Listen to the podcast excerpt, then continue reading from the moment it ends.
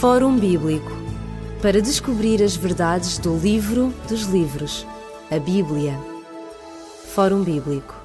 Damos as boas-vindas a todos aqueles que neste momento nos escutam no programa do Fórum Bíblico. É um prazer estar consigo, é um prazer, uma vez mais, podermos partilhar perspectivas bíblicas que têm a ver com os nossos tempos e que podem responder às nossas ansiedades e às nossas questões. Comigo em estúdio está o pastor Elídio Carvalho e nós vamos continuar a falar acerca do capítulo 9 de Daniel. Se está lembrado ou lembrada do último programa, nós ficamos justamente no ano 34 da nossa era, no final da profecia das 70 semanas, que repetimos, se eh, esta profecia tem uma duração de 490 anos.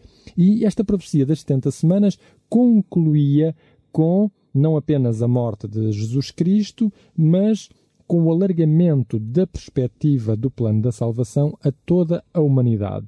No entanto, Pastor Elídio Carvalho, a profecia não termina assim. Ela vai dizer também o que é que haveria de acontecer, quer ao povo judeu, quer à, à humanidade em, em, em si própria. E, sobretudo, não nos devemos esquecer que esta profecia das 70 semanas foi cortada de um período mais largo e convém que nós, eh, portanto, possamos associá-la realmente à profecia do capítulo 8 eh, das 2.300 tardes e manhãs. Mas vamos à primeira pergunta, e a primeira pergunta era: além desta profecia dar a perspectiva, portanto, de alargamento do projeto de Deus a toda a humanidade, ela também trazia algumas coisas acerca do povo judeu e que não eram muito, eh, digamos, favoráveis, eram coisas extremamente negativas, não é?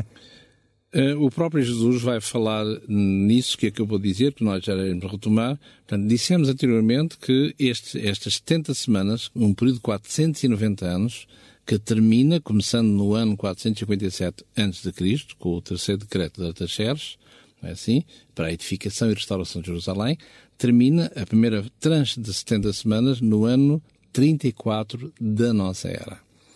Ora, se eles têm o mesmo início de, de 457 a.C., aquilo que já vimos, embora uh, muito sumariamente, não é assim? No capítulo 8 de Daniel, no verso 12 ao 14, que mostra claramente que até 2.300 tardes e manhãs e o santuário será purificado. Ora, a questão era que santuário será esse purificado? Será o santuário existente? Uh, eh, no ano 30, quando Estevão vai ser apedrejado, ou será um outro santuário que dure o que é este até 2300 tardes e manhãs, tendo, tendo como ponto de partida 457. Ora, se juntarmos este 457 como ponto de partida até 2.300 tardes e manhãs, ou seja, 2.300 anos, e o santuário será purificado, portanto, vai nos dar a, a eh, cairemos no ano de 1844. Ora, se essas 70 semanas terminam, que são 490 anos, que terminam no ano 34, portanto, ainda faltam 1810 anos, com mais 34 a 44, Exatamente. para ver o término desse até, uh, por outras palavras, diríamos, uh, em 1844 o santuário seria purificado. Ora, 1844 não há santuário terrestre eh, que corresponda. Claro. Exatamente. Portanto, tem que haver alguma coisa em relação ao santuário celeste, na medida em que, no livro do Êxodo, como dizia, no capítulo 25, no verso 8, diz-me: fará um santuário e eu habitarei no meio deles. O santuário terrestre, que é de uma forma movível, e depois no tempo de Jesus, de uma forma mais concentrada, que é o templo de Salomão, não é assim? Mas chama a atenção no verso 9 que diz, portanto, Êxodo 25, 9, conforme tudo o que eu te mostrar para modelo do seu tabernáculo e para o modelo de todos os seus vasos, assim mesmo o fareis. E um pouquinho mais à frente, no verso 40, atenta, pois, que o faças conforme ao modelo que te foi mostrado no monte. Portanto, esse modelo seria, obviamente, celeste, não é assim? Exatamente. Portanto, estamos a falar no, no, num santuário não terrestre, embora no, no, ano 34, portanto, no final dos 490 anos, uh, exista, mas certamente numa outra, numa outra realidade. Ora, o próprio Jesus, quando estava com os seus discípulos, no meio da última semana, que termina no ano 31, portanto, e no meio dessa semana, entre 27 e 31, vemos a pregação do próprio de, de Jesus, o ensinamento aos discípulos. E no capítulo 24, Mateus em particular, quando ele fala acerca daquilo que deveria subvir ao mundo como sinais que, que evocavam, que, que, lembravam que haveria de haver qualquer coisa que tenha a ver com sinais dos tempos com a vinda de Jesus, ou com quaisquer acontecimentos a isso ligados, ligado, diz aqui no verso 15, pois quando virdes que a abominação da desolação de que falou o profeta Daniel, que está no lugar santo, quem lê, entenda. Ora, o que é que é esta coisa da desolação que está no lugar. Portanto, quando virdes, as palavras de Jesus é quando virdes a abominação de desolação que falou o profeta Daniel. Ora, o que é esta coisa da uh, abominação de desolação? Ele diz: os que estiverem na Judeia, fujam para os montes e orai para que a vossa fuga não seja, como diz aqui no verso 20, nem no inverno, nem num sábado. Portanto, nota-se que há aí qualquer coisa militar ou qualquer, claro. qualquer, qualquer cataclismo que possa haver. E no verso 14, como vi, no verso 15, perdão, Jesus diz que quando vides a abominação predita pelo profeta Daniel, que é, nem mais nem menos, aquilo que uh, lemos no verso 26, verso 27 do capítulo 9 de Daniel, como já vimos no, no programa anterior e que estamos agora a ventilá-lo. Ora, o que é que é esta coisa, o que é que Jesus quer dizer com a abominação da desolação? Ora, a palavra de Deus, uh, há todo um, uma norma, digamos, de, de, de, interpretação da palavra de Deus. Uma delas é aquela que, quanto a nós, é mais correta, que é eh, o termo da sola escritura, portanto, deixarmos que a Bíblia fale. Em vez de nós partirmos para a Bíblia como preconceito, deixemos que ela, se ela usa uma terminologia, de certeza que ela, ao longo dos seus 66 livros, é capaz de ter outra, outra qualquer explicação acerca da terminologia previamente avançada. Ora, e é o que nós iremos fazer num, num, num breve ápice. Portanto, o que é que será esta abominação da desolação que diz o, profeta, o próprio Jesus que se encontra em Daniel? Uhum. Ora, se nós lermos aqui uh, no texto sinótico em Marcos, no capítulo 13, nós iremos ver aqui a maneira como Marcos fala uh, em relação uh, a estas palavras de Jesus. Portanto, o que, o que iremos a fazer nesta vista conjunta dos sinóticos dos evangelhos é uh, várias pessoas que veem o mesmo filme e cada um dirá o mesmo filme à sua maneira, o filme à sua maneira, uma cena ou outra que lhe impressionou, impressionou mais, como nós faremos, aliás, claro. se nos perguntarem. Ora, diz aqui, no capítulo 13 de Marcos, no verso 14, diz assim: Portanto, refere-se ao mesmo, como Marcos conta as, a palavra de Jesus. Ora, quando virdes a abominação do assolamento que foi predito onde estar onde não deve estar, e que ele entenda, ele aqui omite Daniel, e vai dizer, quando virdes a abominação do assolamento que foi predito, não diz por quem, mas estar onde não deve estar. E agora, se nós uh, lermos em Lucas, no capítulo 21, portanto, vamos encontrar a mesma, o mesmo texto, não é assim? Mas agora dito, o mesmo, a parte do filme dito claro. por Lucas, não é assim? No capítulo 21 diz assim, verso 20, diz assim, Mas quando vi Jerusalém cercada de exércitos, sabei então que é chegada a desolação. Portanto, se tínhamos dúvidas acerca daquilo que Jesus queria dizer com quando virdes a abominação da desolação que falou o profeta Daniel, vemos que Marcos vai dizer uh, que estão onde não devem, devem estar, estar, não é assim? E, uh, e depois, aqui no capítulo 21 de Lucas, vai ser mais preciso, verso 20, portanto, quando Jerusalém for cercada de exércitos. Ora, se nós uh, voltarmos ao texto de base, que é a profecia de Daniel, no capítulo 9 e no verso 26, diz que o, o povo, a meio do verso 26, o povo do príncipe que há de vir destruirá a cidade e o santuário e o seu fim será como uma inundação. Ora, o que é que, usando este mesmo princípio, o que é que encontramos aqui? Reparem que Jesus está a falar antes da sua morte. Portanto, sensivelmente cerca do ano 30. Ele está a dizer que, que os, os, a cidade será cercada, à luz de, de, de, Lucas, do texto de Lucas, no capítulo 21, no verso 20, por uh, militares. E neste caso, poderia militar, que é Roma. É assim? E nós sabemos que a história humana dirá claramente que uh, na década de 60, muito perto do ano 70 mais precisamente, onde Jerusalém vai ser cercada pelas tropas romanas, onde irá o templo irá ser destruído. irá ser destruído e Jerusalém será cercada e também destruída, onde curiosamente é dito que Jesus, eh, voltando àquele texto de Mateus 24, onde diz, nos sinais que ele diz que acerca do fim, quando, quando os, os, os seus discípulos perguntam-lhe, mestre, quais são os sinais que haverá, como, como eh, preconizam eh, o final das, da história desta terra, ele diz assim, quando olha para a, plenitude do templo, não é assim? Ele diz aqui no Mateus 24, verso 2, em verdade vos digo que não ficará aqui, olhando para o templo, pedra sobre pedra. E em função desse grande incêndio que Tito não pôde impedir do, do, do templo, que era uma maravilha, não é assim? É uma obra de arte, Uh, pois bem, esse ouro que todo o templo tinha, com aquele calor, uh, aquela combustão toda interior, aquilo vai-se derretendo para, para, as fissuras das pedras. E pedras uh, bastante pesadas, mas os soldados ávidos de, da pilhagem. de pilhagem, portanto, vão remover as pedras de, e é aí que se cumpre a própria as palavras de, do próprio Jesus. Portanto, no ano 70 é o ano fatigo para Israel, para Jerusalém, com as tropas romanas. E o que é interessante é que diz aqui, uh, diz que o seu fim virá como uma inundação. Ora, e usando uma vez mais este princípio, se nós lermos, uh, por exemplo, Isaías no capítulo 8, mostra-nos claramente o que, é que, o que é que a palavra de Deus entende quando ela, na sua fraseologia, quando ela usa alguns termos, nomeadamente uh, de cariz profético.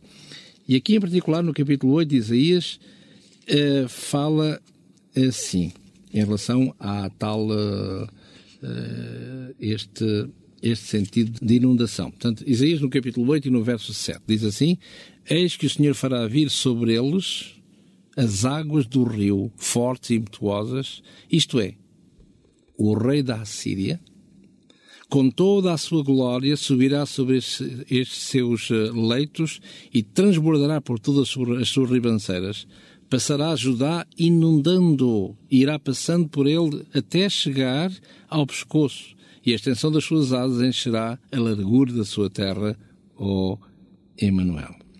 Ora, vemos aqui que fala de um poderio militar que na altura era os Estados Unidos da época, a Síria.